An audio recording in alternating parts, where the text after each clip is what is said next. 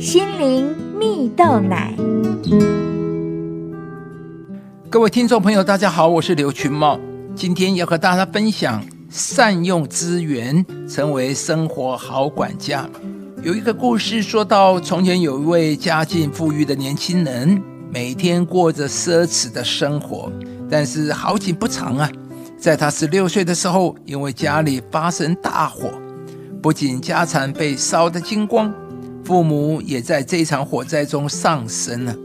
他一夜之间从天之骄子变成身无分文的落魄少年了。好在有一位好心的邻居大婶，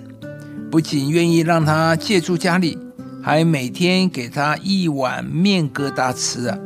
这位年轻人为了不辜负大婶的恩情，也开始发奋读书，苦读了三年，终于让他考上了官职啊。而成了大官之后的年轻人。带了许多贵重的礼物到了邻居大婶的家，想要好好报答他的恩情啊！没想到邻居大婶对他说：“不用这样的劳师动众的感谢我，我只不过是将原本属于你的东西还给你而已啊！”原来这位年轻人非常爱吃饺子啊，家里遭逢巨变之前呢。几乎每天都有一餐会吃饺子，但是吃尽山珍海味的他非常的挑嘴，每次吃饺子的时候，总是会把饺子两端尖尖的面皮剥掉，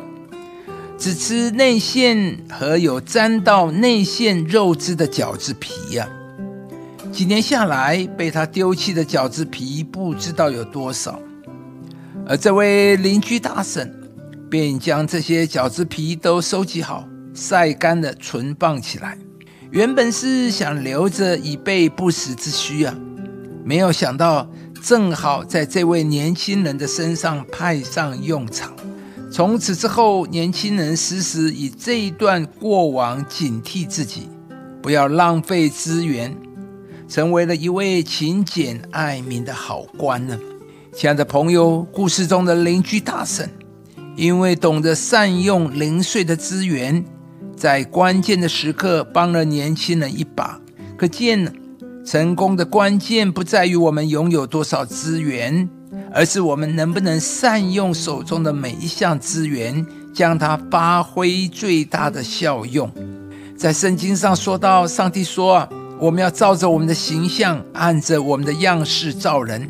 使他们管理海里的鱼、空中的鸟。地上的牲畜和全地，并地上所爬的一切昆虫。从这一段话，我们可以看到，上帝在创造我们的时候，就给了我们管理地上资源的能力，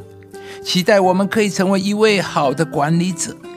因此，我们每一个人天生都有能力去管理好手中的资源，而懂得善用零碎的资源，便是做好管理的第一步。也许你只是善用零碎的时间阅读，提升自己的专业，或是随手关灯、关紧水龙头来避免零碎资源的浪费，又或者是定期检视家中的物品，以减少不必要的消费等等。亲爱的朋友，成为一名好的管理者并不困难，可以从日常生活中最简单的小事开始着手。而你想好了，可以怎么样开始在你每一天的生活中吗？今天让我们一起来善用手中的资源，学习成为一位生活的好管家。上帝必要使你每一项资源都有最大的发挥、最大的效用，你也将在生活中更多经历上帝的祝福和恩典。